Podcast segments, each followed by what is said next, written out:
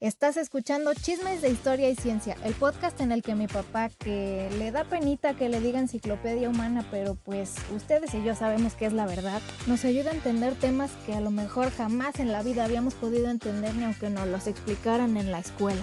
Y claro, todo está contado a manera de chismecito para que ahora sí cuando nos salgan este tipo de temas en las series o en las películas, podamos decirle a nuestros amigos, yo sé de qué están hablando. Pero bueno, ya sin más introducción, vámonos al tema de hoy. ¿Qué tal? ¿Cómo les va? Bienvenidos y bienvenidas a nuestro episodio número 160 de Chismes de Historia y Ciencia. Yo soy Rubí Navarro y pues ya saben, aquí estoy con mi papá. Fernando Navarro, servidor. Hola, pequeña. ¿cómo Olis. Muy bien, ¿y tú? Bien, bien.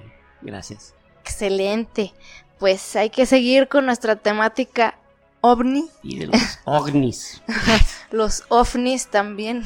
Exacto. ¿Sí, has escuchado que últimamente le, para decir así como tu atuendo, le dicen ovni.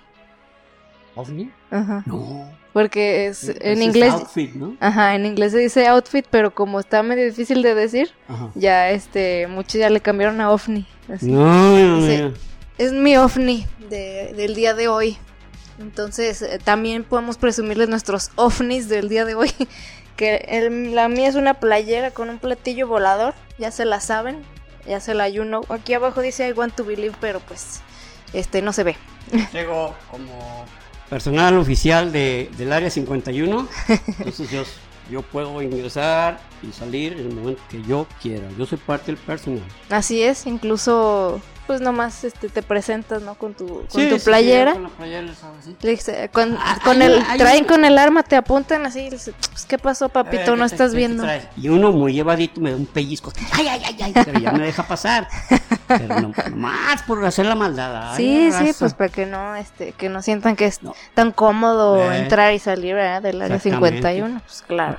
Oye, ¿qué es eso de ovni? están deformando el, lenguaje, ¿eh?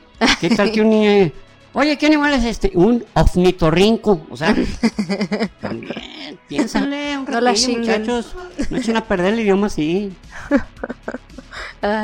pero bueno, pues hablando de ovnis, ahora hay que pasarnos a los ovnis, ovnis de verdad, bueno, los fanis, que ya es más actualizado el término, ¿verdad? ya lo dijimos el episodio pasado.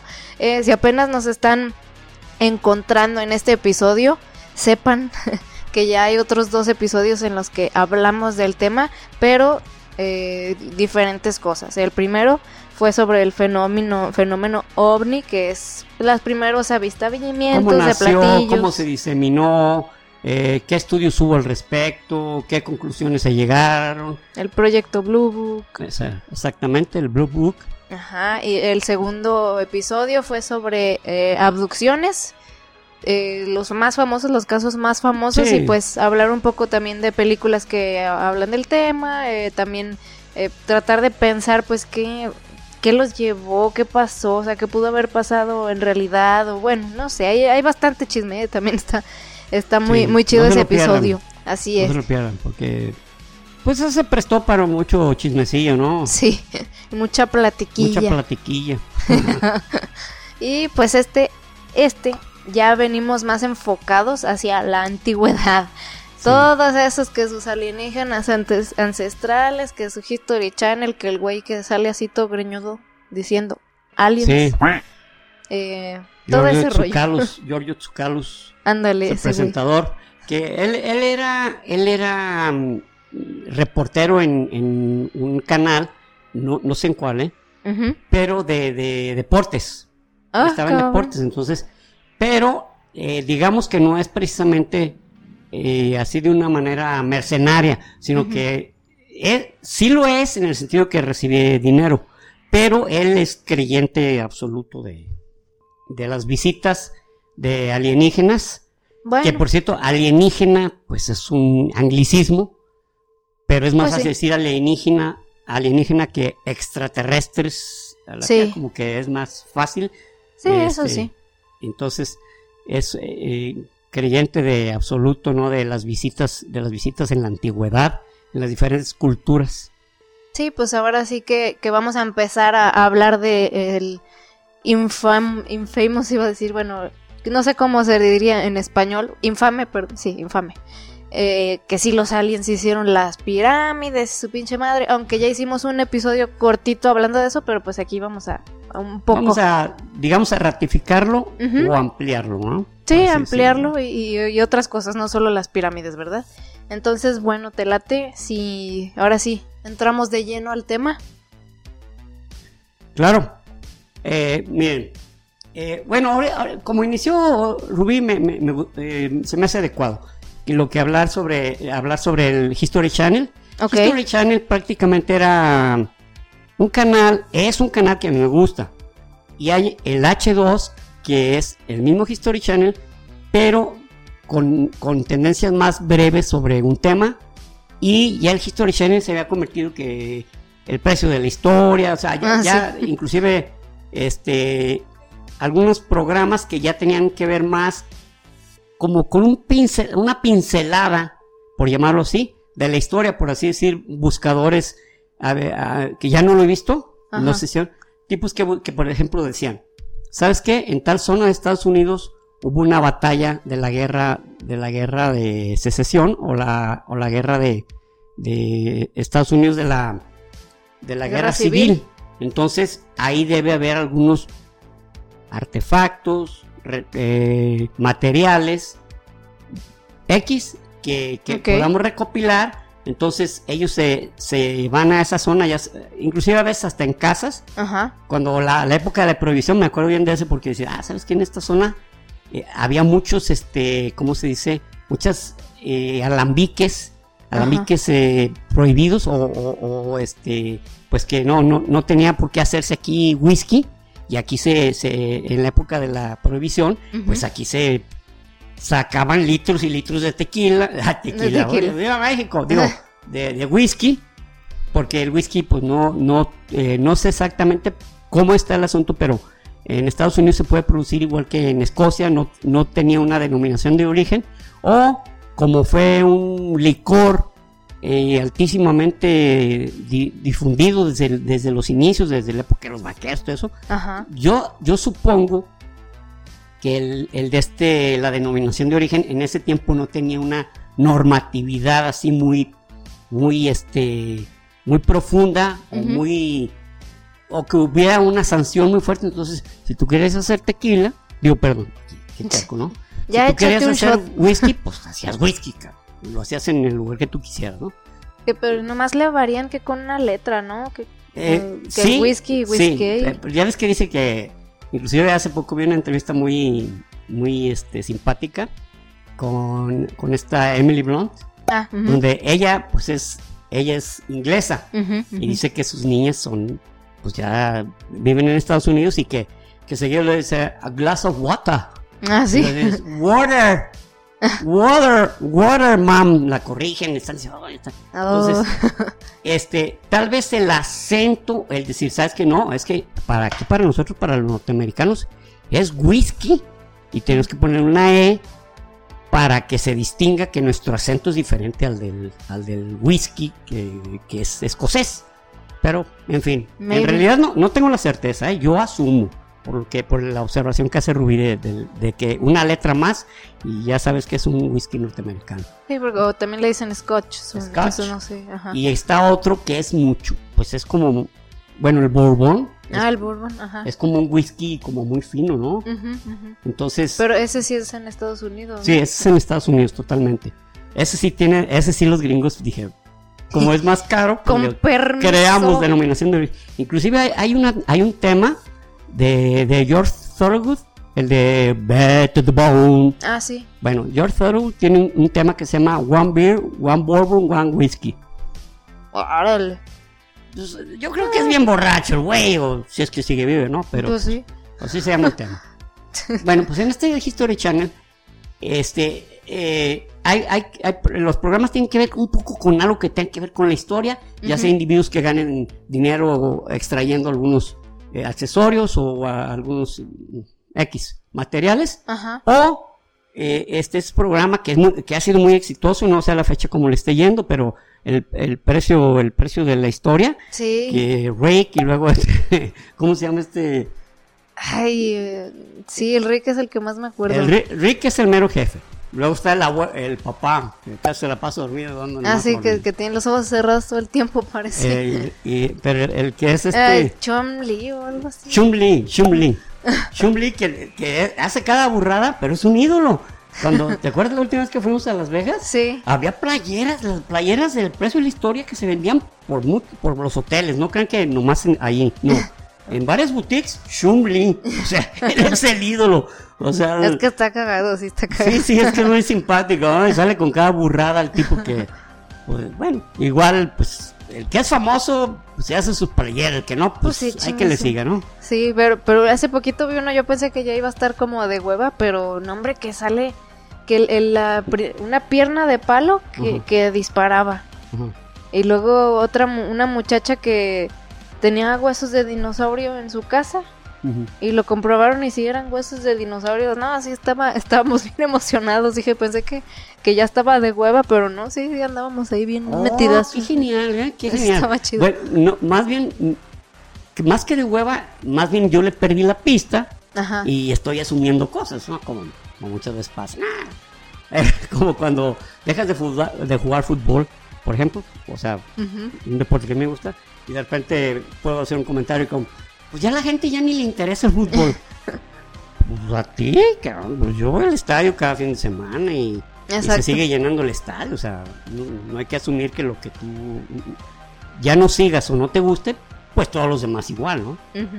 Pero en fin. Entonces, este, este programa de eh, que su cuyo productor es, aquí tengo el nombre, Peter Colosimo, el productor de, Alienígenas Ancestrales, ha sido un exitazo brutal.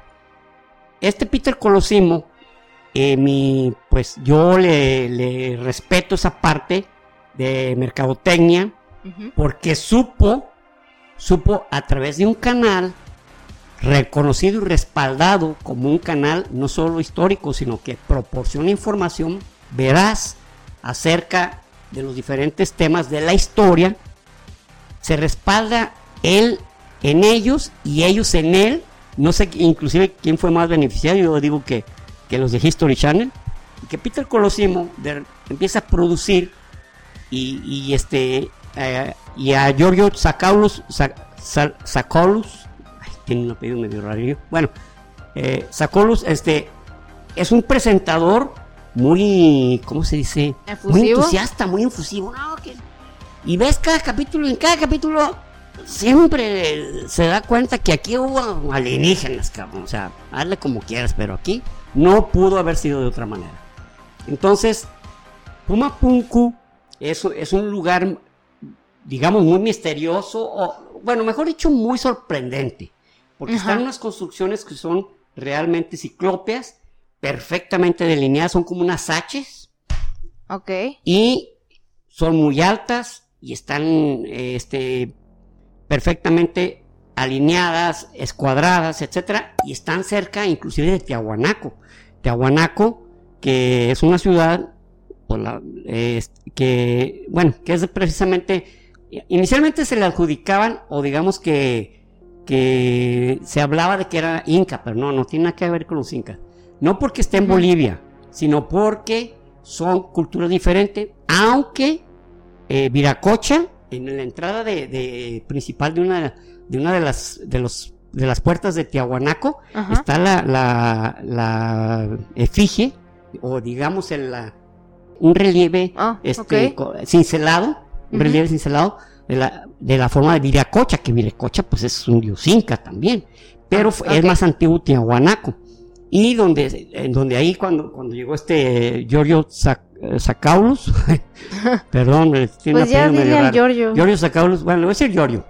Giorgio este, lo presente dice que, que pues no pudo haber sido que lo construyeran seres humanos porque este, este, las piedras son enormes, son ciclópeas y entre las piedras no están pegadas con argamasa y no cabe ni siquiera una hoja de papel. De esto ya habíamos hablado, habíamos hablado que en Machu Picchu, este, que tenemos un capítulo sobre la cultura inca. Sí, así es.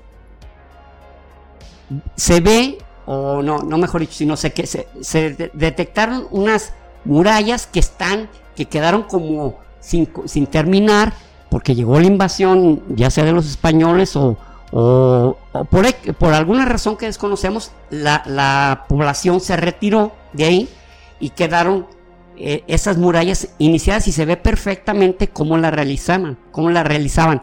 La realizaban, no la hacían este, moldeando y luego poniendo, porque una de las, una de las este, hipótesis eh, entre ellas de, de eh, Erich von Daniken, este, este ah, que les voy a hablar mucho sobre él, porque no, hombre, es uno de los de las estrellas, ¿no? En, la, en las eh, de las estrellas en el Olimpo, de los ufólogos, Ajá, de, que hablan sobre las en la antigüedad había había muchísima presencia extraterrestre, ¿sabes?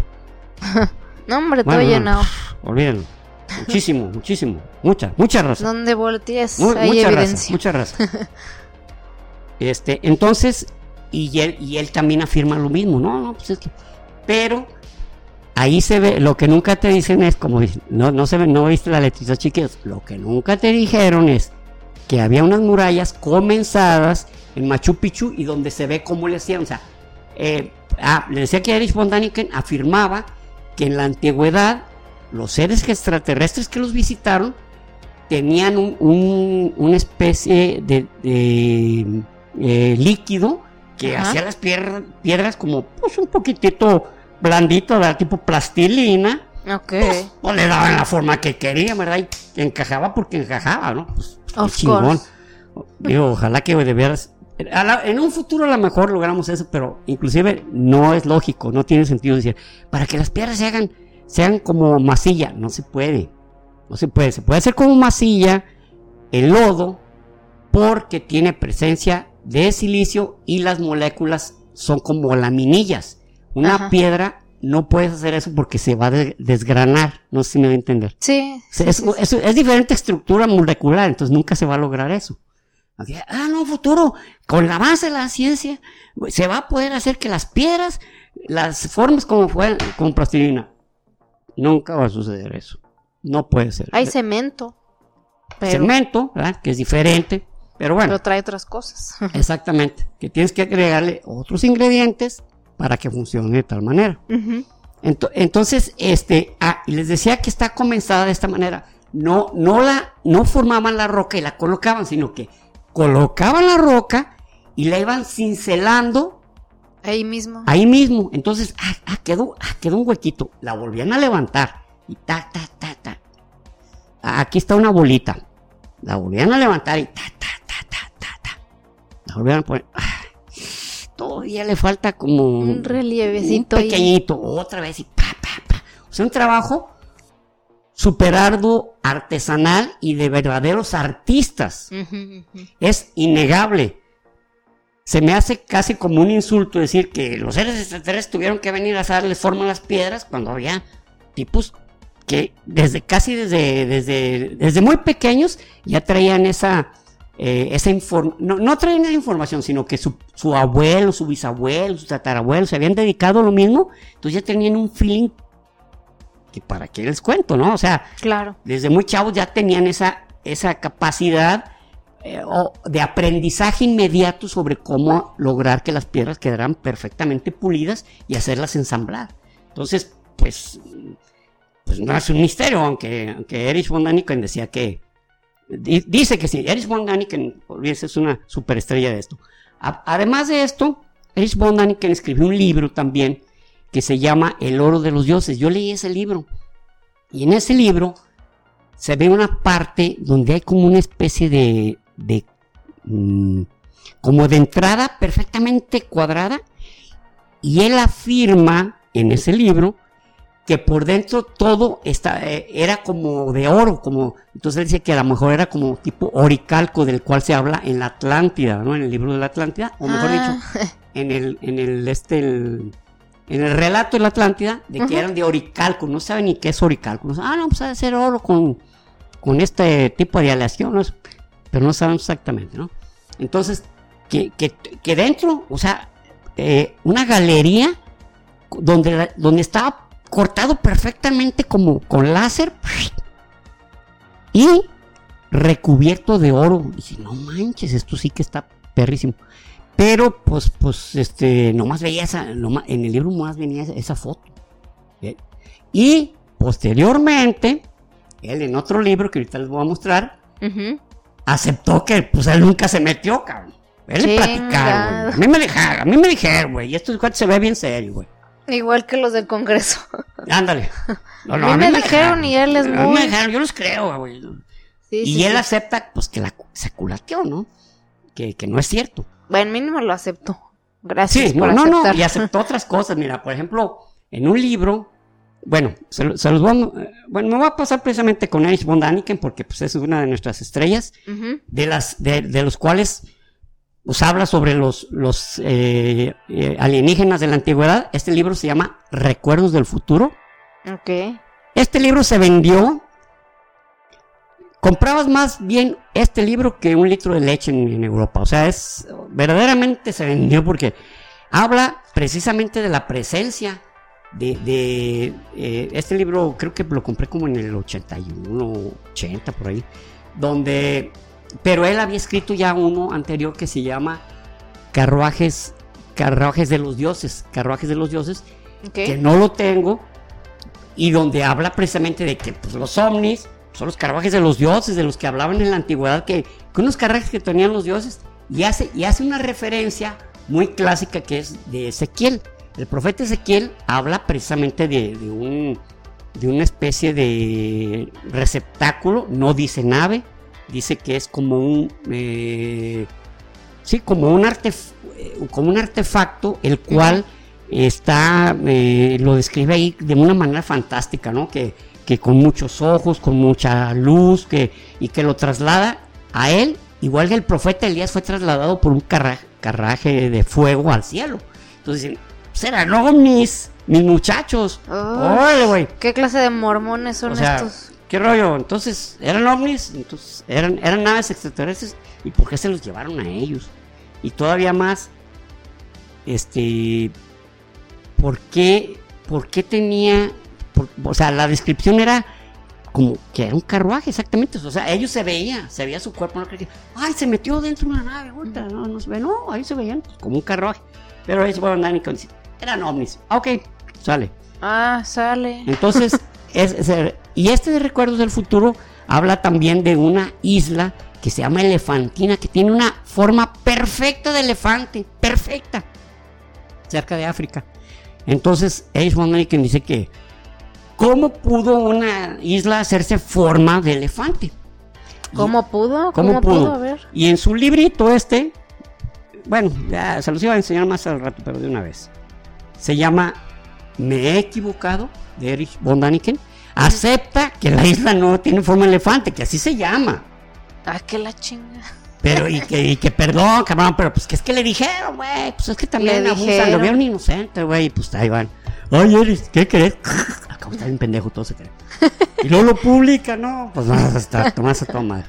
Entonces, este recuerdo futuro habla sobre, o sea, el mismo título te dice que muchas cosas, pero muchas de la antigüedad tienen que ver con hechos, artefactos, actitudes, este, mm, formas, eh, organizaciones sociales inclusive, que son derivadas de instrucciones o de una, una manera de la, de la, que los alienígenas pues organizaron y les enseñaron a, los antiguos, ¿no? Por ejemplo, este, por ejemplo, las pirámides de Egipto, también ellos, ellos las, las movían, inclusive hay, una, hay un individuo que dice que, que de una forma así, pues así como, como que la, la hacían levitar. Ah, ok. Entonces, los papiros que es de, hay de hace casi 3.000 años, donde describe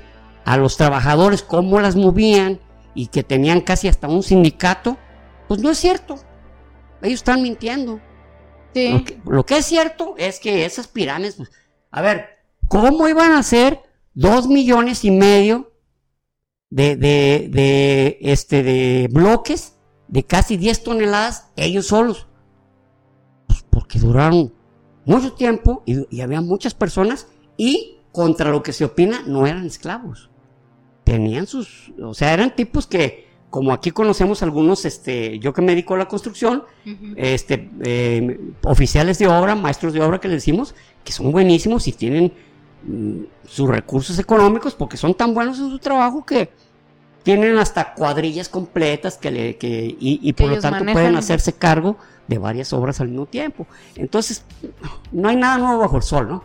Pero este, igual eh, los asirios, los acadios, los, eh, sumerios, que vamos a hablar sobre los sumerios, este, interesantísimo el tema, ¿eh? Interesantísimo. Ah, Pero más adelante, inclusive uno de nuestros suscriptores este, eh, nos dijo, ay, ¿cuándo hablan de los sumerios? Maestro, me adivinaste. Dentro de muy poco. Muy bien, entonces e, estas, Erich von Daniken también habla en este de me he equivocado. Bueno, hace unas, hace unas confesiones, por así decirlo, de, que, ay, ¿saben que aquí la regué? Pero también en otras se va hacia adelante. Por ejemplo, había un, había un em, eh, lingüista de sánscrito, de los últimos que había que conocía el sánscrito más antiquísimo. Él se llamaba Dilip Kumal Kangilal. Y este Dilip Kumal eh, Kangilal H. Bondani que un día le dijo, ¿sabe qué? El libro este de Xian y el Samarangas, Sutradar, que ya lo he mencionado. Ah, sí. Este, eh, están describiendo seres espaciales. Y como en el, Ramayana, ¿se acuerdan con el capítulo de, Oppenheimer? Que, ah, que Vishnu este, dice, ¿sabes qué? Me he convertido en la muerte me he convertido en la muerte, en el destructor de, mundos. Entonces, mundos, ser extraterrestre, güey, pues sí. Claro. Claro. Entonces, eh, eh, Eris también habla de, hay un dios como muy, ¿cómo decirlo? Como muy popular en la India, que se llama Ganesh. Ah, sí. Que es un elefantito, es como un elefantito. Y es el dios del comercio, de la suerte, de las solteras, de. Bueno, quién sabe cuántos. A pesar de que hay un chingo de dioses hindúes. Ese, tiene muchos. Es muy popular. Entonces, más, más en la antigüedad, bueno, eso es lo que afirma, no lo he constatado desgraciadamente. Erich Mondani, quien dice que más antiguamente presenta una figura, dice: Esto es más antiguo que las otras. Se ve la trompa, pero se ve la, la, trompa lobulada, no sé si me doy a entender, se ve como, con, bolitas, como con muchos anillos. Ya. Y después se ve con menos anillos y después ya se ve como más elefante, pero con algunas arrugas. Entonces él dice que eran alienígenas que tenían que utilizar un sistema para respirar porque la atmósfera pues, los dañaba. Y pues se quedó, se quedó la, eh, la imagen entre los, entre los antiguos hindúes, pero se fue deformando con el tiempo hasta convertirlo en un elefante, pero que era un, una manera de, o sea, de respirar una atmósfera que para ellos resultaba tóxica, que no es algo así que, ay, una atmósfera tóxica, sí. De hecho, de recién, estamos hablando del precámbrico, la atmósfera era dañina, por eso todos, ah, todos, los, todos los seres eran peces andábamos. Toda la vida era bajo el agua. porque era donde había oxígeno. Exactamente. Donde no había oxígeno. Porque cuando se llenó la atmósfera de oxígeno. Ah, fue cuando se hizo como venenoso. Exacto. Entonces, ya después los seres pudieron adaptarse. Por eso la mitocondria, su función es convertir el oxígeno en energía. La función de la mitocondria, que como hemos dicho, es una bacteria, tal como dijo Lynn Margulis se acuerdan? Sí, sí, sí, nos platicaste. dijimos un, capítulo sobre Lynn Margulis que está, a mí se me hace bien, pero pues si tienen la oportunidad lo, ven y verán lo, la gran este, capacidad de esta mujer de, de atreverse, de atreverse a cuestionar la linealidad de la teoría de Darwin. Ándale, sí, echarse un chorro de güeyes encima. ¿Por qué? Porque es que, ¿sabes que No pudo haber sido solamente con, con cambios genéticos que le dieron una ventaja. Tuvo que participar otros seres y estos, pues, bacterias o seres unicelulares que se integran a la célula y que los convierten en seres pluricelulares y que empiezan a diversificar. Ella fue la que cuestionó ese, ese tema, ¿no? Digo, no lo cuestionó, lo, lo demostró inclusive. Y mostró que había muchas otras personas que ya habían hablado, pero que, ah, sí, luego nos platicas. Vemos. Y ella fue, se aventó. O sea, Lynn Margulis hizo un excelente trabajo en, en esa cuestión. Bueno, pues eso es, dice Erich von Daniken. Y, y Erich von Daniken dice algo que sí es cierto. Ah, mira, sin querer me di la foto de, este Lip Marcanguilal. Ay. y ahora que lo uso no lo encuentro, ni modo. Bueno, entonces, este dice, él habla del culto cargo. El culto cargo es aquel en el que, por ejemplo, en las Islas Salomón, en la Segunda Guerra Mundial, se acuerdan que cuando hablamos de la Segunda Guerra Mundial, cuando hablamos de la guerra en el Pacífico, las Islas Salomón fueron un punto de batalla entre japoneses y los norteamericanos. Y en las Islas Salomón, pues había seres de, que, digo, perdón, había personas que literalmente estaban en el neolítico. Literalmente. Entonces llegan los gringos que hacen una autopista, eh, aterrizan, tenían aviones y luego hacen una, una especie de torre de control. Entonces ya este libro de, Erich von Daniken, que, que, este lo leí, lo compré y lo leí en 1990, entonces pues ya ha pasado un ratillo de eso, ¿no? Bastante. Y dice que, que en las Islas Salomón, hasta ese momento, no sé si aún sigan así, se hacía como una especie de, digamos, como de ritual, como una misa, donde se ponía un tipo con unas ramas y, y, unos accesorios aquí como de, de, de plantas, y luego agarraba algo parecido como un algo en forma de micrófono, también era como un palo con una voz. Empezaba a decir incoherencias. Y todos estaban así. Y había, y lo que estaban adorando era una, un avión, o sea, hecho con ramas, con hojas. ¿Sí, me sí, sí, sí, o sea, pues lo que ellos no, conocían y llegó y se les hizo extraordinario, pues son dioses. Entonces, entonces, este, eh, dice, dice también Edmund Daniken que ellos, su profeta mayor, o, su, o el profeta del que ellos hablaban, era de Last One. Creo que ya les hablé una vez de eso, que, que después dedujeron que quiere decir The Last One. O sea, alguno de los, de los eh, soldados o de los marines les dijo, les mostró fotos y les dijo, This is the last one, o sea, el más chico de sus hijos. Y eso, para ellos les quedó el Last One. Entonces era como una divinidad Last One. Sí, que, es como el de la, religión de John Fromm o algo así que te había dicho también, que, venía de, soldados, pues, que porque decían, I, am John from the United States y así, o sea, sí está muy interesante. O sea, y, creo que eso puede derivar también no solo a cosas de alienígenas, sino pues de, de religión en, en el sentido de, de cómo, o sea, así éramos nosotros, o sea, no nos explicábamos cosas y a lo que sea que no nos explicábamos, le dábamos una divinidad. La paredolia es, eh, bueno, de, que hemos hablado ampliamente de paredolia, inclusive en nuestro primer capítulo de, de, esta, de esta serie, sobre, los, sobre los UFOs o los FANIS, o los OVNIs, este, hablamos sobre ese, lo, lo, de la paredolia. Damos el ejemplo de que si a un musulmán le mostrabas una mancha en la pared, pues para es una mancha. Y, y, si tú eres católico y le encuentras la forma de la Virgen de la, de la Concepción, pues para, pues es la Virgen. Y él no le dice, ¿de dónde? Espera, ¿cómo no, cabrón? Aquí está el manto, mira. Aquí está su cabeza así inclinada. Pinche musulmán bien vuelto loco, ¿no? no le hay forma, cabrón. O es más, o alguien que ni siquiera eh, X, eh, no, no haya tenido, no haya tenido religión o que no, no, no sepa, o, que sea de una religión totalmente diferente, a lo mejor hinduista, pues también el hinduismo pues, no le va a agarrar el rollo. Pero con, eh, ya con esto quiero manifestarles que Aris quien dice, eso pasó en la antigüedad. Muchas de las religiones o de los rituales o conocimientos derivados de la antigüedad tienen que ver con las visitas extraterrestres que en ese tiempo pues, no se explicaban y le daban un nombre, una forma, lo convertían en un ritual o se convertía en un motivo de culto. Entonces, en ese sentido, pues sí te sacude Erich von Däniken, ¿no? Porque pues sí, pues sí, sí tiene sentido lo que te está diciendo, ¿no?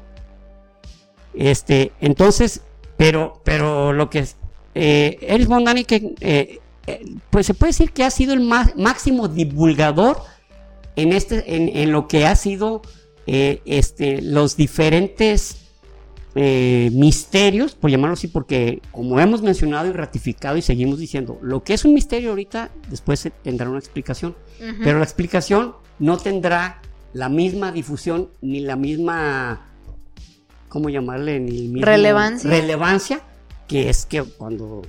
Que el misterio mismo. Que el misterio mismo, exactamente. Entonces, eh, eh, por ejemplo, también habla Erich von Daniken de las, de las este, mm, dibujos de Nazca. Nazca está en Perú, en el desierto de Ica.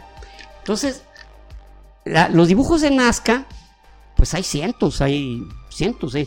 y, hay unos que tienen forma zooforme, o sea, algún animal, un chimpancé, un, buitre, digo, no, perdón, un cóndor, no un buitre, ah, el cóndor es más bien de allá, serpientes, y miren algunas, algunas líneas hasta 275 metros de largo, y tienen eh, lo, que, lo que está de ancho de esas, de esas líneas, este, tienen desde 21 centímetros, a ver, desde 21 centímetros hasta hasta uno veintitantos, hasta uno veintitantos metros, yo creo como tantos, y de anchas, o sea, no, no tienen exactamente la misma línea.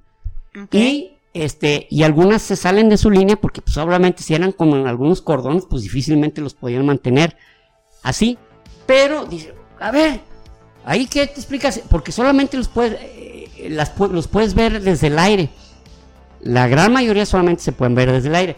Pero quien los encontró en 1927 no los encontró desde el aire. Él, él era un tipo que andaba caminando y en un pues andaba teniendo hiking ¿sí? ah sí. Como hiking. y les fue viendo y les, siguió la línea y ya después en una avioneta dijo ay cabrón entonces se dio a conocer. De hecho ya eh, desde 1993 son son eh, cómo se llama patrimonio. patrimonio de la humanidad. Y Erich von Daniken terco, ¿no? Así, no, es que esto lo, lo, hicieron, lo hicieron. Bueno, la explicación que les dé se va a escuchar, ahorita van a escuchar. Unas eran que para que los alienígenas supieran dónde estaban ellos, ¿verdad? Ajá. Y, ah, ah, ahí, ahí va a estar esperando, ahí nos está esperando Manco, Manco Capac, ahí donde está el changuito. y aterrizar. Ah. no manches, o sea, con una tecnología tan avanzada ellos llegan donde sea, en el punto que sea, en el momento que sea. No necesitan forma, no necesitan que ni siquiera que les... Si actualmente nosotros con nuestro teléfono, con el GPS, damos con un punto. Sí. O sea, imagínense, esos tipos necesitaban hasta una un pinche, un condorote para que le atinaran. Pero a lo mejor si estaban mensos, ya ven que unos hasta se estrellaron. Sí, no sé. Pues, o sea, pues como en todas partes hay, hay, pendejos. Exactamente. Puede haber aliens pendejos. Sí, exactamente. o sea, tiene razón. O sea, pues, no hay que. No porque traiga una nave bien chingona. Es como, ay, ese cohete trae un Bugatti, pinche carro carísimo. Pero se puede estrellar. No porque traiga un Bugatti. perdón. Y porque sepa manejar muy bien, no significa que se, no se vaya a embarrar. exacto. Entonces, ahora otros afirmaban que eran aeropistas. Ahí sí de ver, se, se aventaron una, pero bien jodida. Imagínense, traer unas naves espaciales super chingonas que llegaron hasta aquí para que salgan aviones a aterrizar. Ahora sí, güey. o sea, qué cosa más absurda. o sea, que, llegues con unas supernaves y, y, y tengas una, de una pista con dibujitos, güey. Ah, a, lo mejor eran aliens bebés, cabrón. Ay, qué bonito. Ey, eran aliens bebés y para que se enseñaran a ir aterrizando y todo eso. Ay, qué padre. mi rey. Oye, posita, allí en este changuito, allí en este changuito. sí, sí, sí, a ver. En el changuito vas a Ponle su, en su avioncito para que aterrice ahí en el changuito. Ay, qué tierno. No, no, no, qué chula. Pero, pero aparte, o sea, también una pista significaría que es para despegar, ¿no? O sea... ¿Por qué tendrías que seguir tantas pinches vueltas y eso para despegar? Ya no voy a despegar porque me mareé. No, Es que eh, esta nave solo despega cuando sigue la forma de un chango. Puede ser.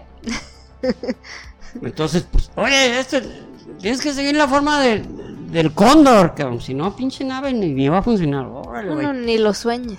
bueno, ahora, ¿por qué lo hicieron ahí? Por lugar. Es un lugar donde no llueve, cabrón. Es parte del. Ya ven en Chile, el, el desierto de Atacama. No llueve. Años y años y no llueve. Hace unos pocos años cayó una lluviecita y ¡guau! Fue todo un acontecimiento. Porque la, la, cordillera de los Andes jamás te va a permitir el paso de humedad. Necesitarían pinches nubes rebeldes que dicen, ah, ahora voy a escalar hasta acá y luego voy a bajar. O que haya una nube mexicana y que le digan, no te animas. ¿A qué no te animas? ah, no, eso fue chilaquil, ¿verdad? Sí, eso fue chilaquil. No te animas, cabrón, no te animas, no tienes huevos para levarte. Ah, qué Como chingados, no. No, ahorita vas a ver. No, que a mí no me retan. Así, ya ven que así los mexicanos así nos impulsan a hacer cosas. Ah, tienes miedo, tienes miedo, te culeas, güey. Pinche culo. eres culo y eres, eres, puro y al amanecer bachicha, cabrón. Una frase que me da mucha risa que dice, ¿para qué quieres las piernas si vas a andar de culo?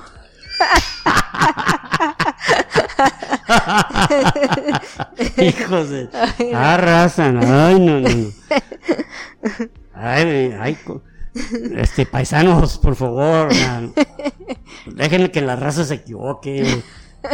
que así, así como tiene una oportunidad de regarlas y te van a salir con una pinche frase que te, que te, que demuela tu, tu, tu autoestima, cabrón.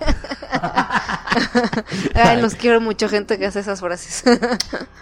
Ay, Bueno, este fue Erich, Erich que, eh, que como les digo, el, el, el término este de, ah, terminé diciéndoles es que, que, que fueron hechas ahí porque es un lugar que se presta, es un lugar, es un eh, lugar donde es arenoso, pero más bien es como una, digamos, como una piedra, una roca degradada que se que la puedes rayar y no llueve, no se va a deshacer, ahí va a permanecer siempre, ahí va. Entonces, pues ¿dónde más puedes hacerlo? Ni modo que te fueras a la jungla, cabrón. Pues, oye, ¿sabes qué? Aquí sí necesitamos hacer una pinche vamos a tener que hacer un pinche changuito para que aterricen. No mames, aquí en la jungla pues, está llueve y llueve, ahora cómo lo hacemos. Pues no, no. Pero ¿y quién? O sea, ¿quién lo pudieron haber hecho? ¿Gente aburrida?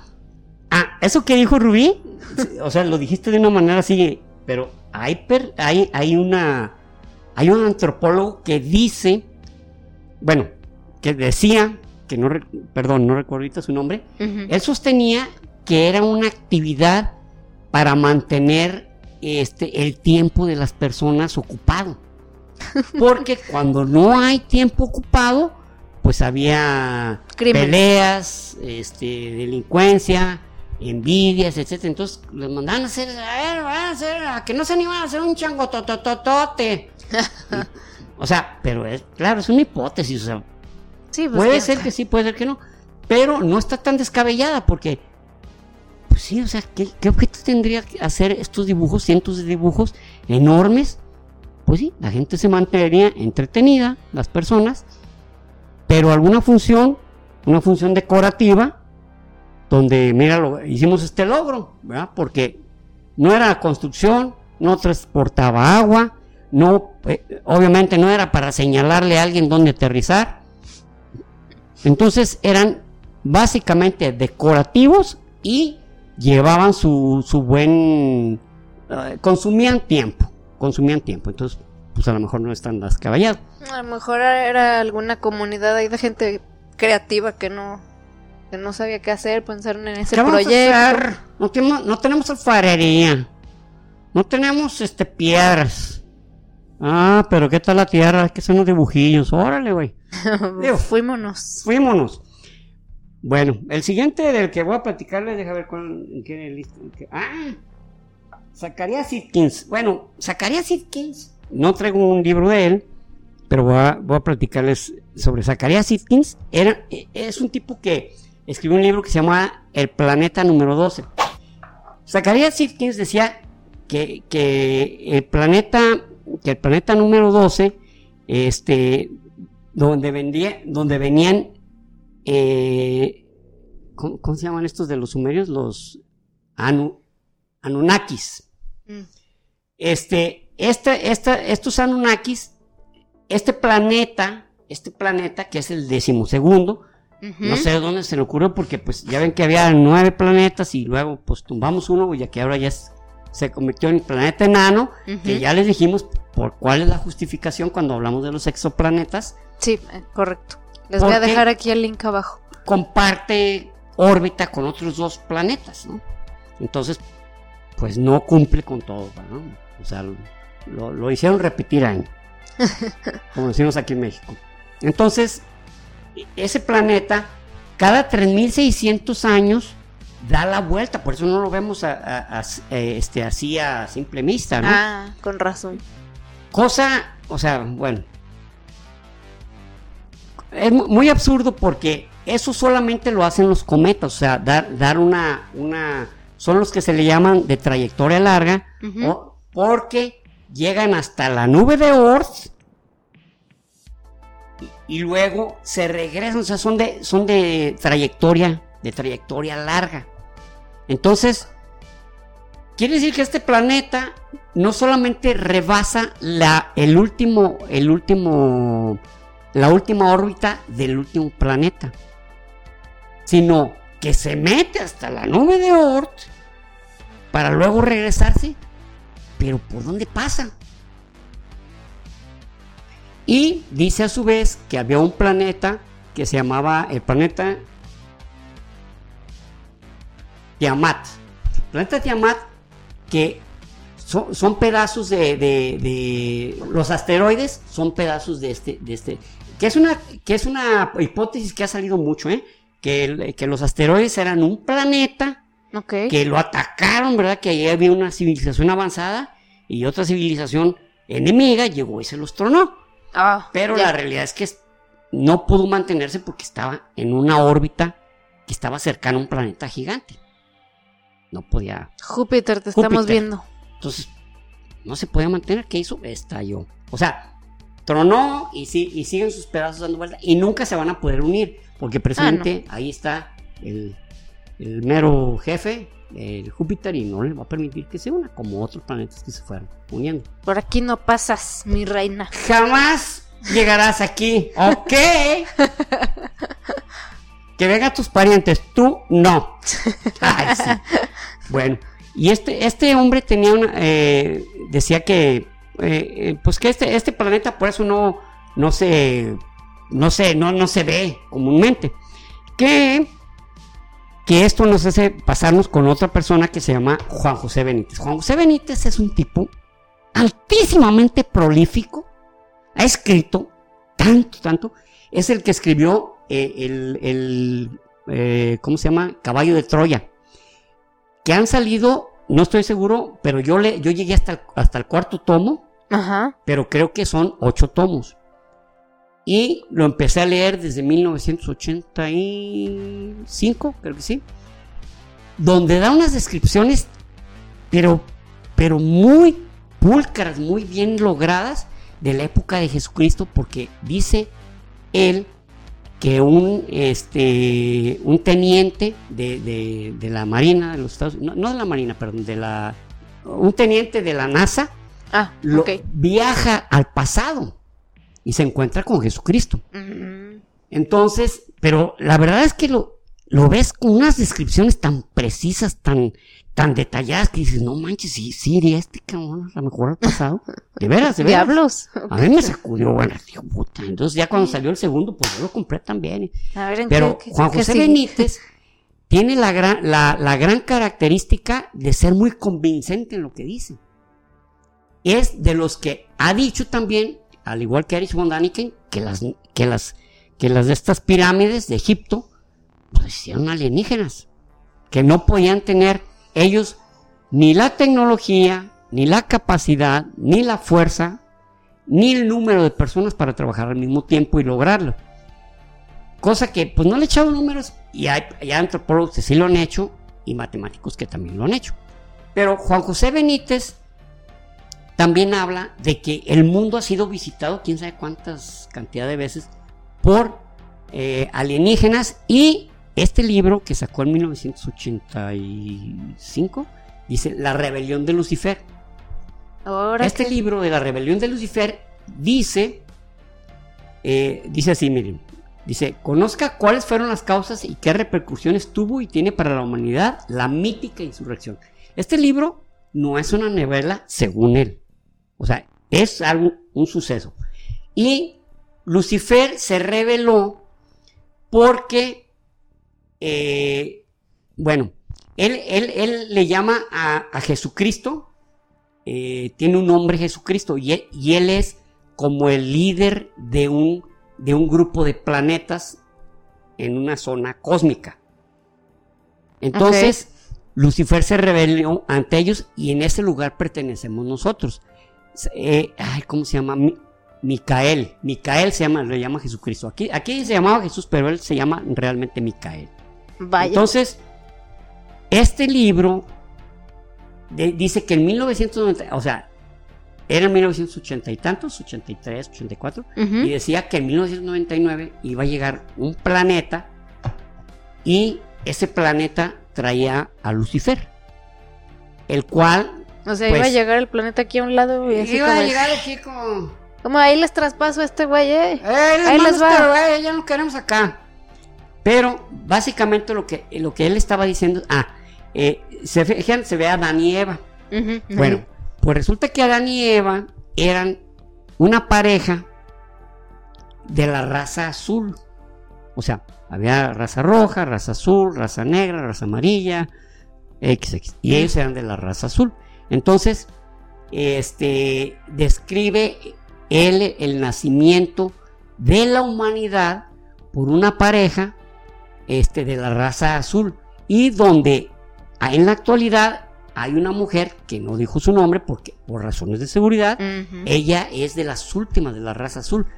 Uno asumiría que pues, pues ah pues la van a descubrir bien fácil pues está color azul güey pues pero no no no.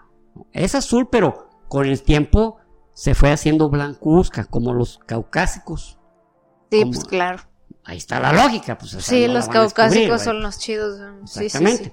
Entonces, este, y, y, y, JJ Benítez ha hecho unas descripciones fantásticas sobre, sobre los alienígenas, pero no, no así precisamente como seres que vienen y visitan y nos ven como bichos, sino que seres que vienen a buscar la, el beneficio de la humanidad a través de hacerlo progresar tecnológicamente y e inclusive mezclándose. mezclándose exactamente genéticamente. Ahí este no mames. luego pues, yo ese güey híjole que mucha confianza tiene en sí mismo no de creerse sus mamadas y luego ir a decir que mira la cantidad bueno yo, yo me traje dos libros de él pero tengo como ocho. Diablo. Y este se llama este también es de Juan José Benítez se llama existió otra humanidad este libro básicamente, a ver si me encuentro con menos una imagen. Bueno, aquí está una.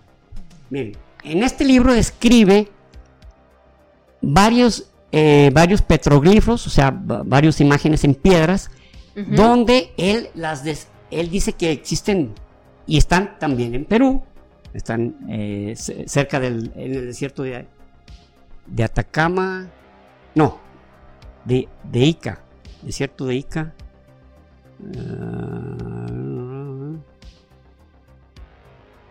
ah, dice que son 11.000 piedras perfectamente grabadas con sugestivos dibujos, dan testimonio de que unos hombres que vivieron en la remota prehistoria tenían conocimientos de las ciencias de hoy, medicina, biología, botánica, náutica, astronomía.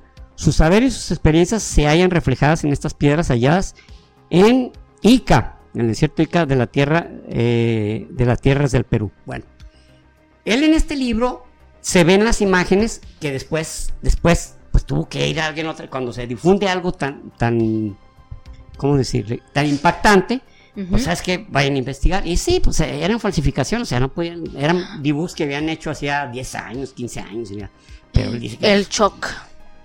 Pero ese libro no, no, ese libro no hay, no hay JJ Benítez.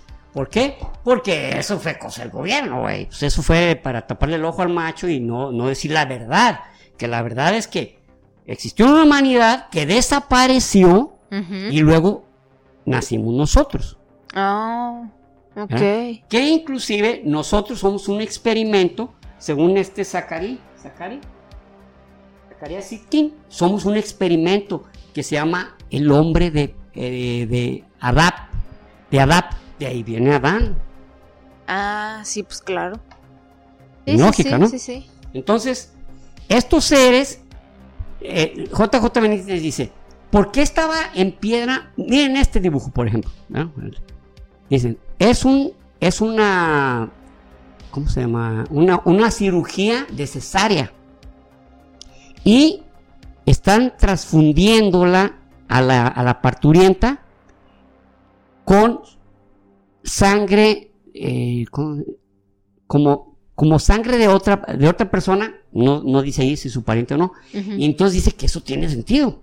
Que, ¿Qué tal que haya una hemorragia en una cesárea, que haya, por ejemplo, una preeclampsia, que, eso te puede provocar una hemorragia? eh, o- o- y, y entonces, pues, la parturienta ya tiene la... la Pues ya está esa- preparada, ya, ya está preparada para tal efecto. Dice, esto es, eso es reciente. ¿Cómo lo iban a saber ellos hace decenas de miles de años? Entre otras cosas que describe. Y describe también, viene unos dibujos de unos, de unos eh, animales que son literalmente eh, triceratops. Ah, Entonces ok. dice, imagínense de cuándo son. Estamos hablando de tal vez 100 millones de años. Pero aquí en México, en Avándaro, también hay unas piedras en forma de, de dinosaurios que ¿Ah, sí? decían, "Ah, no, no, hay- son varias, son varias. Y después descubrieron que efectivamente pues, las hizo Juanito Pérez, no sabemos quién, pero pues él las estaba diciendo, "Ah, no tienen... Y ahí un antropólogo o, algún arqueólogo de, de medio pelo les hace una prueba y dice, no hombre, güey, no sabes, eso tiene millones de años, cabrón. ya van unos investigadores y dicen, no manches, cabrón, tienen 30 tienen dos años. años o tres años, o- pero mientras tanto hay, hay hasta en un museo, están, ahí están los, lo- los, seres, eh, digo, los, los dinosaurios, y pues, pues la, la, la narrativa es que pues, son, son reales, o sea, Pero en- pues lo- las hicieron los dinosaurios ellos mismos. no, no, no, había, ah, en ese tiempo había una humanidad que desapareció y luego Mm, los hicieron. prefiero pensar que, el- con, que los T-Rex ahí con sus manitas. No, los T-Rex eran muy inútiles, ¿eh? Unas pinches manitas aquí. Yo pienso que había, eran otros. Muy bien. Ahora, este, hay este libro de esta mujer que se llama Raymond, perdón, este señor que se llama Raymond Drake. y di- Dije, mujer porque me- ahorita me coleté. ahorita- Bueno, les digo porque está este de Contacto Omni de Gloria Almeida Prats, por eso dije de una mujer. Pero este es un básico de, de, de, de- de la de la biología, de que pues, pues este, comunicaciones y la o sea, este, este debió, debió, debí mostrárselo en el primer capítulo. Ah, Pero se acuerdan que les dije, no, hoy no voy a mostrar ningún libro, voy a, mejor vamos Al a final. casi al final. Que no lo hicimos así porque en, nuestra, en el anterior capítulo mostramos algunos libros. Pero este, dioses y seres del espacio en el antiguo oriente, o sea, este es así, literal, o sea, está diciendo, miren, Ahí te está diciendo. ahí te En está la diciendo, portada ven, está ahí. un faraón y con una máscara De una máscara para, man. para, pues para eh, respirar y no, pues no, no morirse el joven, ¿no? Pues, entonces, Sí, no te lo está sugiriendo, te no, está pues, que diciendo. está diciendo que así era, cabrón. Oye, pero en, en todos los que se han encontrado no se ven, no se ve que tengan máscara. Pues no, porque se la quitaron, porque se adaptaron a la Tierra. Ah, ahora, ¿Qué otros libros hay de... eh, eh, bueno, les vamos a nombrar algunos que tienen unas hipótesis también al respecto. Ajá. Este, Thomas Gold. Bueno, este Thomas Gold tiene una, tiene una hipótesis muy, muy original, digamos. A ver. Thomas Gold dice que seres, eh, seres del espacio dejaron eh, basura en la Tierra y que de esa basura se generó la vida. Entonces, yo supongo que la basura pues era materia orgánica. Entonces, entre, eh, entre escombros, ¿verdad? Pedazos de ladrillos, una lagartija. Un cheto. eh, un cheto, cabrón, unos fritos y la madre, o sea, surgió Una maruchan. Entonces, Sí, sí. de ahí que Thomas Gold dice, pues de dónde procedemos, ¿eh? Pues Luego- de ellos. De, de- de- de esa basura cósmica, ¿no? Entonces... Que en teoría sí somos basura cósmica. Ah, no, no seas así. No solo serás tú, es más. basura cósmica. Cada quien como se sienta. Cada quien como se sienta. Luego está este otro... Eh, bueno, Robert K.J. Temple, Robert K.J. Temple, KG, perdón, KG Temple, Ok. o KG, como quiero decir, KG Temple, eh, no es muy original, dice que, que, que definitivamente eh, las construcciones eh, de, de los egipcios son, son realizadas, o sea, no solamente realizaron, sino que ayudaron a, a los egipcios a, a construir sus naves. De ahí que existen muchos jeroglíficos donde se manifiesta, donde se expresa alienígenas. Por ejemplo, hablan de, por ejemplo, de, de este, ¿cómo se llama? Mm, El papá de Tutankamón, este... Mm, Akenatón, Akenatón. Akenatón, en en los lugares donde se ve, se ve, se fijan, es más, de- cuando Ah, hablamos sí, sobre sí. el antiguo Egipto, hablamos sobre su, lo rarísimo Su que inclusive físico. parecía como mujer. Ajá, porque está bien caderón el Está güey. caderón y luego lo, lo así, a lo mejor está. Ándale, una bocota. Era medio, pues, era queer o, Pues o, era la primera Kardashian, una de dos. Puede ser. Ento- el caso es que se, se ve de una manera extraña, inclusive su, ca- su cabeza se ve más alargada. Y Nefertiti también, su cabeza se ve la- alargada. Y, pero no solamente lo que tiene sobre su cabeza, sino que encontraron la tumba de Akenatón y sí tiene el cráneo un poco alargado. Y dicen, Ahí está, papitos. ¿qué quieren? ¿Quieren eso o más? Con eso tienen para ver que era, que él era un, eh, era, era de una, no de una dinastía, sino que él se, eh, era un, se, eh, vamos, se posesionó, se lo tomó de manera, de manera ilegítima el, el- el ¿Trono? trono, pero era, eh, era un Pues, alienígena alienígena. Por eso también quiso imponer este, el monoteísmo, que no le duró gran cosa, porque en cuanto entró su hijo Tutankamón, dijo, no, vamos a, oh, vamos a seguirle. Que Tutankamón, como les hemos dicho también, no es famoso por lo que hizo, sino porque se le encontraron su tumba casi enterita, Ajá. que ya no estaba en ninguna pirámide.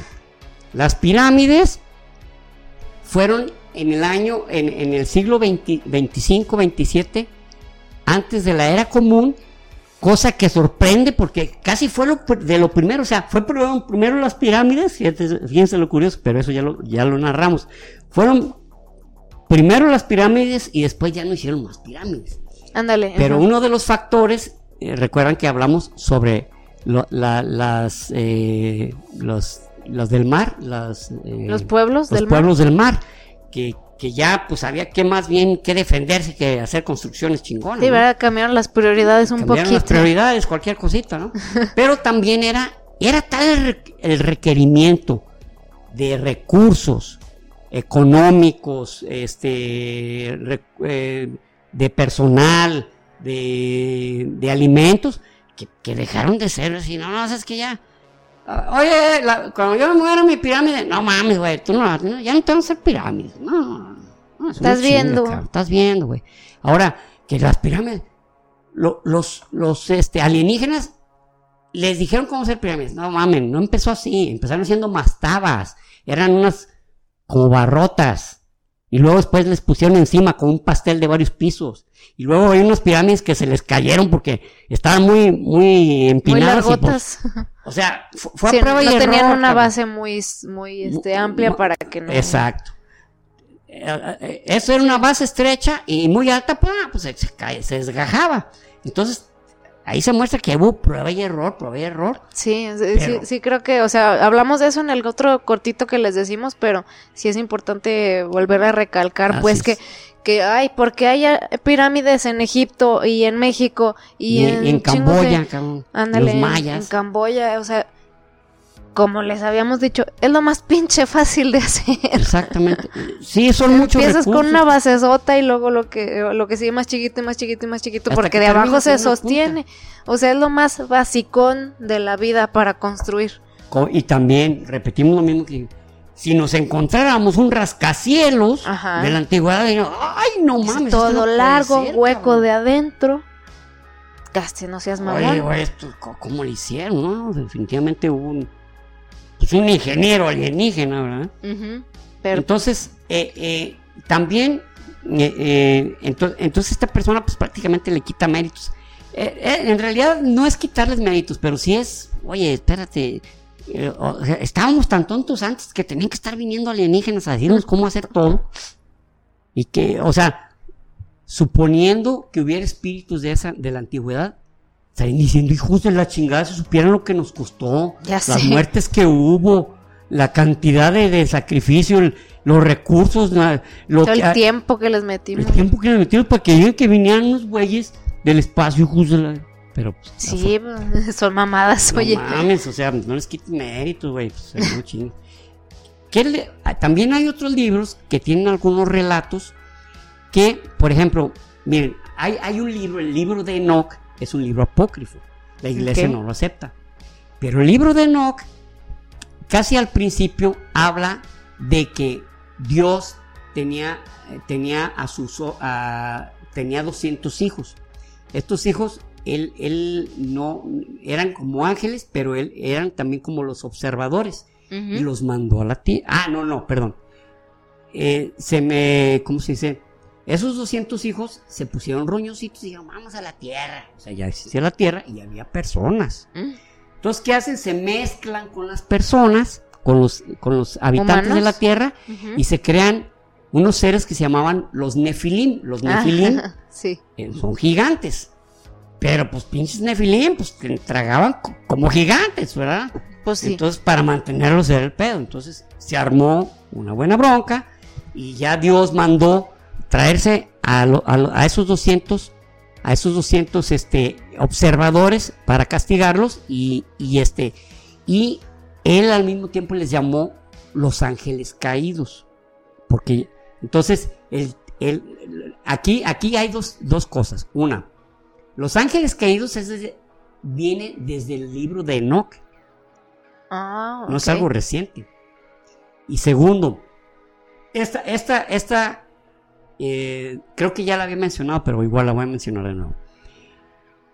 En los evangelios, Jesucristo, en los cuatro evangelios, ah, no, en tres, en uno, dice, cuando venga el Hijo del Hombre, o dice, tú verás al Hijo del Hombre o... ¿Quién le dice? O sea, él, él se nombra muchas veces el Hijo del Hombre. Y si buscan en el Antiguo Testamento, no hay ni una, ni una sola, ni profeta, ni libro, ni proverbio, ni paralipómenos, ni Exo, ni Levítico, nada, nada. En ninguno habla del Hijo del Hombre. ¿Por qué lo dice Jesucristo? En el libro de Enoch viene el Hijo del Hombre. Ah, vaya, vaya.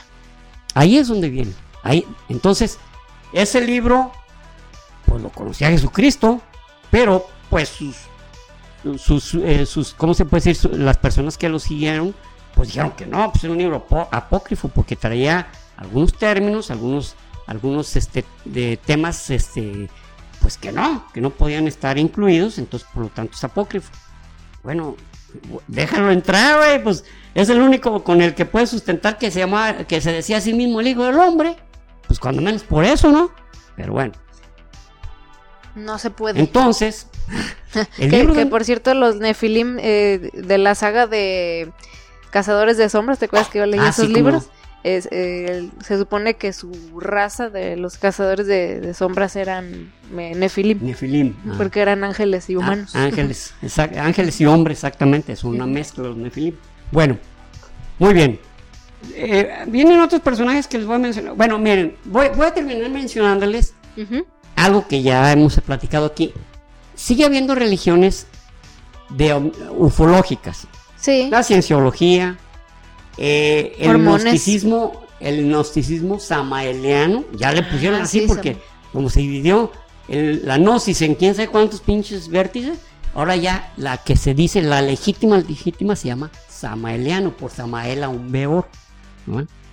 Si recuerdan que hablamos de, esa de la gnosis en uno de nuestros capítulos de las sectas. De las sectas. Y luego están los raelianos, que son franceses, que, que también hablamos de ellos, que ellos dijeron, nosotros ya, ya tenemos un, este, una, Dolly, que es una, una oveja... Uh, clon. Clon. Ya, ya clonamos un hombre.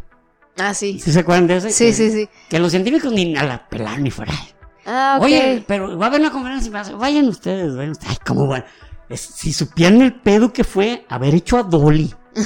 O sea, ahora el ser humano, no mames. No, vayan ustedes, platiquen, platiquen con ellos. Platiquen con ellos. Bueno, los raelianos. Luego está Heaven's Gate. ¿Se acuerdan que Heaven's pero Gate? todavía existe Heaven's Gate. Heaven's Gate aún existe. Fíjense lo, lo, lo brutalmente absurdo que es. O sea, se mataron casi 40 personas, se suicidaron en nombre de ser recogidos y reconocidos por seres del espacio. Y siguen. O sea, alguien le dio seguimiento. que por cierto, busca el nombre. Entonces, esas religiones, esas sectas, mejor dicho, son sectas eh, ufológicas, que, ellos dicen que están, están en contacto con Dios. Inclusive, este libro de, Gloria Almeida Prats tiene un instructivo de cómo contactarse, ¿eh? Ah, para que este si alguien se lo rento, se lo rento. Ah, lo Pero me lo devuelven, ¿eh? Porque había un libro que les iba ah, un, libro que les iba a mostrar aquí de, de también de, de, Erich von Daniken que habla sobre Pacal el Grande, Maya, donde él se ve eh, eh, ay, ese, dibujo es famosísimo. Sí, el que parece como una, nave. dice que es una nave espacial. Le dice, no, miren, aquí está un pedal, o sea, un pedal como de moto, cabrón, de esas de. Ah, de esas de repartidora de pizzas, no mames, cabrón. ¿Que está ese en Palenque o dónde? Eh, está, está en Palenque. Entonces, iba, iba, a sacar yo ese libro porque se llama El astronauta Palenque, que no fue escrito por Erich Mondani, que ese lo escribió eh, bueno, no recuerdo su nombre del autor ahorita. Y, quería mostrarles la imagen y para explicarles, miren, eh, según esto es el fuego, pero son como raíces, pero como son raíces de, un, árbol que crece mucho en la península de, Yucatán, así tiene ese tipo, la ceiba, tiene ese tipo de raíces como engarruñadas. Ah, y él dice, no, es el fuego de las toberas, puta madre, o sea. Pero bueno, ya no pude mostrarlo porque a alguien se lo presté y ya me lo devolvió, pero no importa, espero que lo haya leído. Entonces, ojalá. Este, es también otro de los que eres Mondani que no, cabrón, aquí pinche astronautas y prueba. aquí no ven a un astronauta moviendo los, las palancas y, y, pedaleando, su, nave, están ciegos, cabrón, se están haciendo pendejos. Hijos, oh, no, los científicos bien ofendidos, dijeron, hijo. No, ¿sabes qué? Sí es cierto, ya lo vi. De hecho, está dando vuelta a la izquierda, está poniendo en la direccional, ¿no? Sí, ah, ya ven. En fin, cabrón. Diablos. Diablos.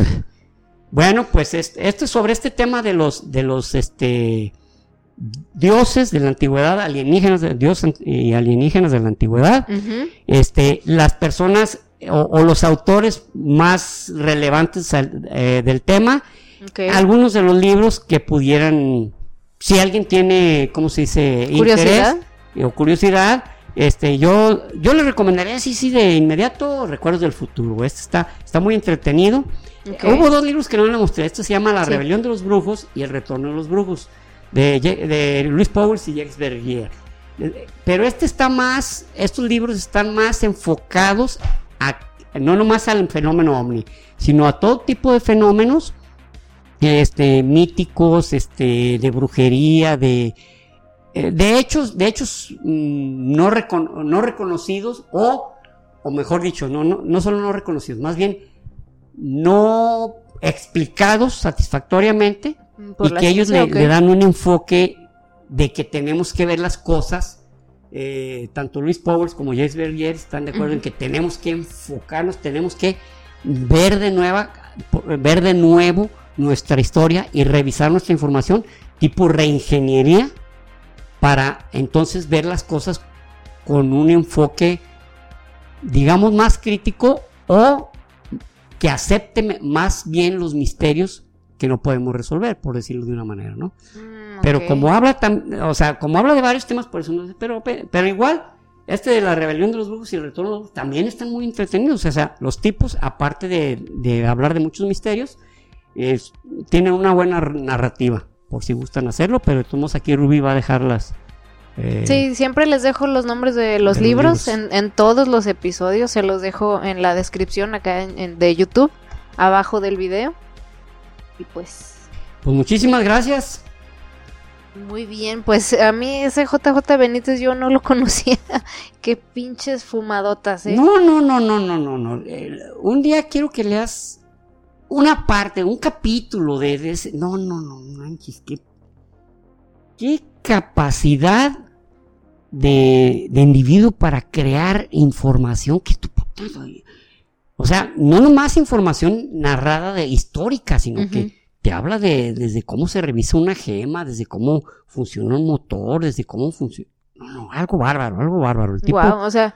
Tiene mucha, mucha, muchísima información. ¿eh? O sea, está, es un tipo tan, tan inteligente y tan lleno de información que te narra de una forma convincente altísimamente convincente, ¿no? Su madre, pues bueno, o sea, aunque sean jaladotas, las historias en sí, pues hay que reconocerle el talento, ¿no? De, narrar. porque, porque aparte de son entretenidísimos, o sea, ves sus libros, no los sueltas, cabrón, te tiene enganchado, hasta eso tiene, hasta esa capacidad tiene. Tiene una capacidad de narrativa genial. Wow, pues pues sí, está interesante entonces para echarle un, un ojazo a ese JJ Benítez. Y pues bueno, sí, más que nada quedarnos con la conclusión de, pues, eh, es que es casi la misma conclusión que habíamos dicho en los otros episodios, o sea, lo mismo de que no, de que no hace acelerarnos a darle una explicación a algo solo porque está medio misterioso es muy fácil cada quien tener su propia conclusión y pues si hay algo que, que igual ya se nos ha estado bombardeando hacia cierta dirección, que, que hay porque son aliens y pues es, es, más fácil aceptar una explicación que aceptar un no sabemos todavía qué Así es. ¿verdad? Exactamente, o sea, como preferimos, bueno, es también como una falta de humildad, de humildad, Ajá. decir, la verdad no sé, no sabría decir hay que ser humilde y aceptar cuando no sabemos, porque no tenemos la obligación de saber todo. Exacto. Ni, y, en la ciencia, por fortuna, la ciencia sabe, por, eso te dice, hasta ahorita, por ejemplo, leyendo sobre los sumerios, dice, hasta ahorita son los primeros que escribieron la historia.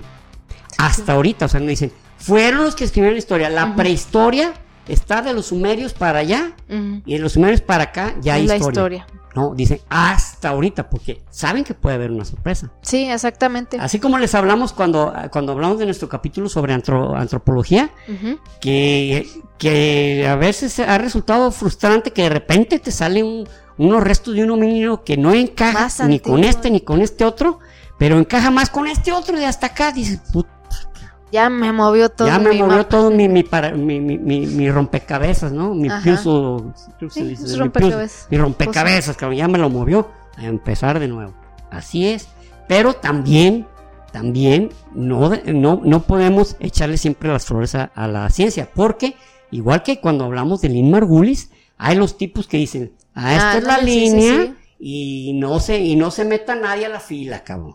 A la cola. Exacto, no, sí, de que hay científicos también que, que no quieren, o sea, que quieren más bien demostrar que tienen la razón más que irse por la verdad. Más que, más pues claro que hay individuos así también dentro de la ciencia, entonces, creo, o sea, algo, algo que yo me, una conclusión que yo llegué conmigo misma hace poquito fue que no, no confío en la gente que no sabe cambiar de opinión.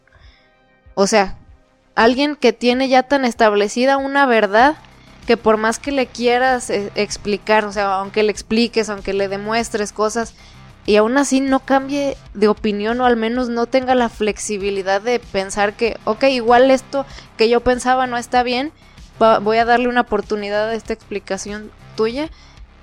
No confío en esa gente, o sea, porque no quieres, en realidad no quieres saber la verdad o no, no, buscas, no buscas la verdad, solo quieres tener quieres defender quieres defender tu tesis. exacto.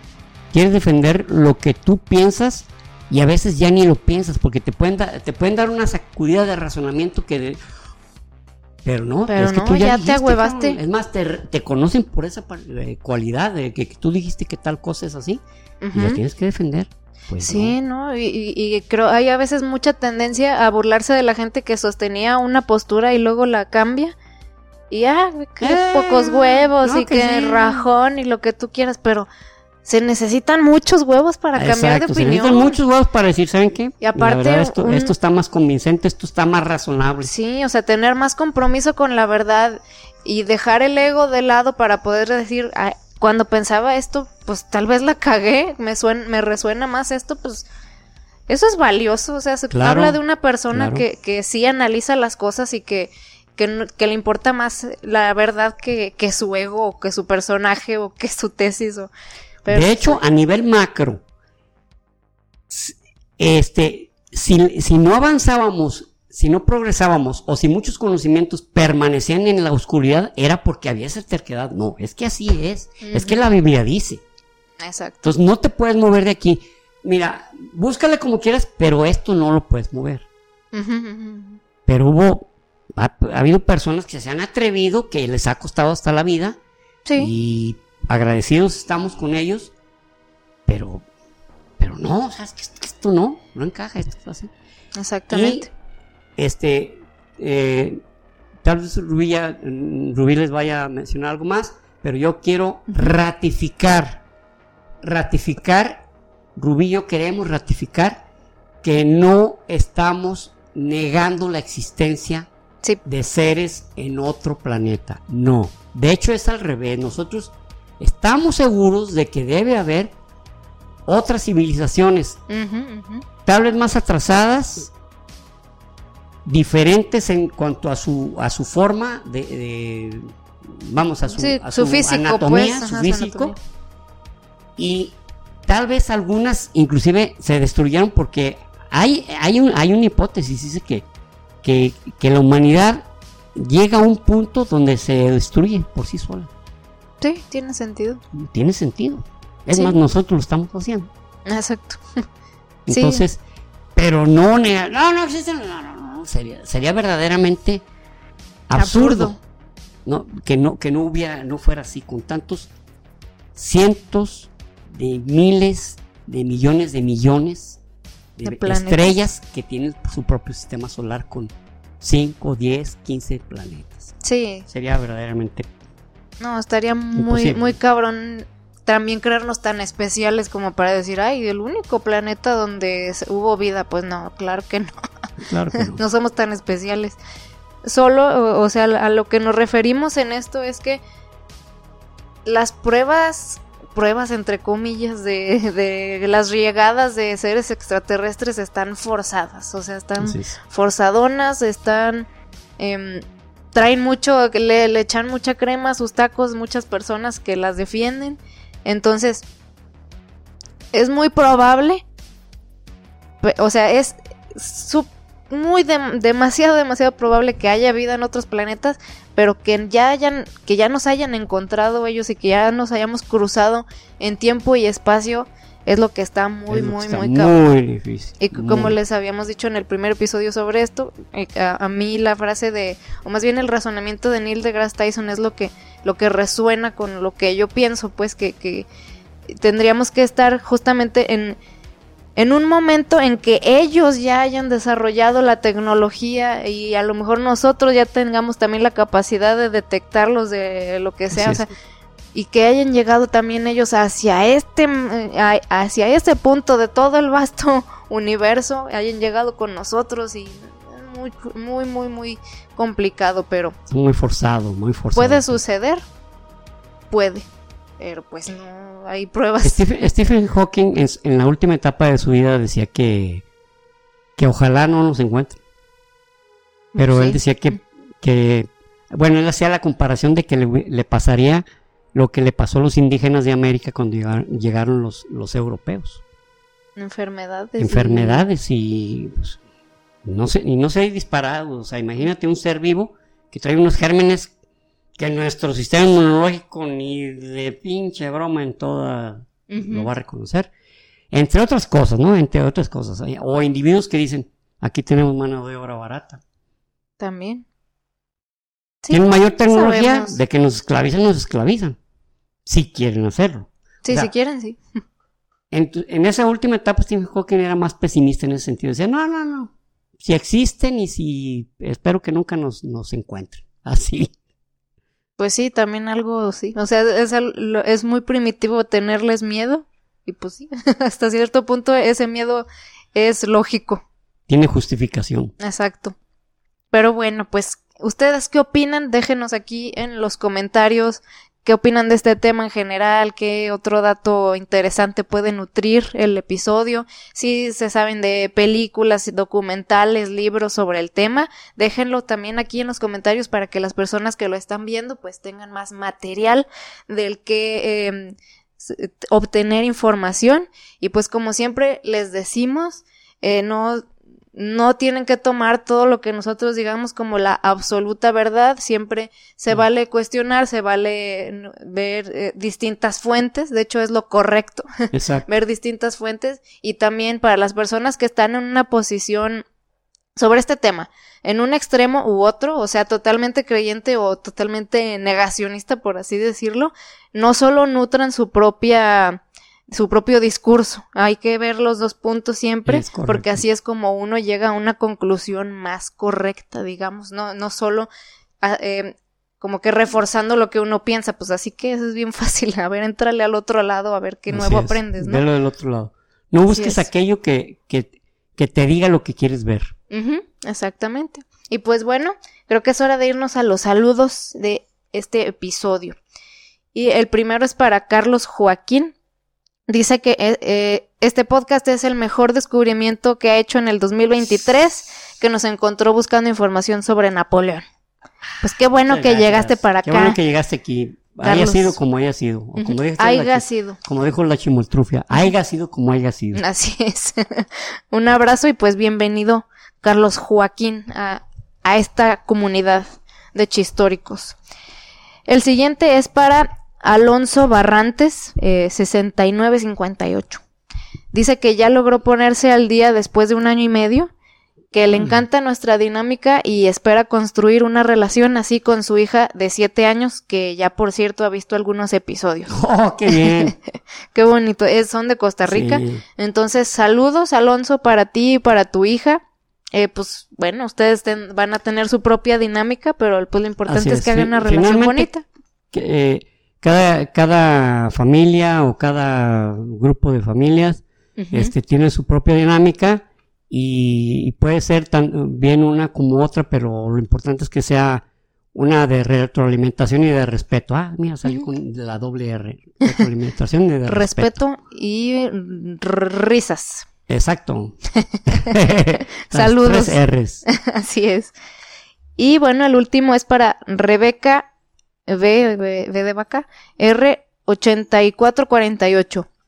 Dice que nos escucha en Spotify, pero que luego se pasa a YouTube a comentar y a dejar su like para ayudarnos con el algoritmo ah, y que ha aprendido cosas nuevas. O sea, a ella ya era, el día le ha gustado la historia, pero pues ha aprendido otras cosas. Ah, sí, sí, ya me acordé. que, dijo, yo no le busqué tanto la ciencia, pero ya como que he encontrado el sabor con algunos, algunos capítulos. y dice que se avienta un episodio diario y que pues hasta le sacamos carcajadas. Ah, qué bien, ¿no? Pues, la enchilada completa, dijo, ya sé. dijo Fox, Vicente Fox. La enchilada completa. Ese seño. Eh, pero sí, pues eso, esos son los saluditos del día de hoy. Un abrazo, Rebeca, qué chido que te sacamos también hasta la carcajada. Y pues ya saben, este, todos los que nos quieran platicar algo, este, sugerirnos un tema también, eh, cualquier tipo de retroalimentación, ya saben, aquí en los comentarios y pues también compartan y déjenos like y suscríbanse si no lo han hecho porque nos ayuda mucho para ir creciendo.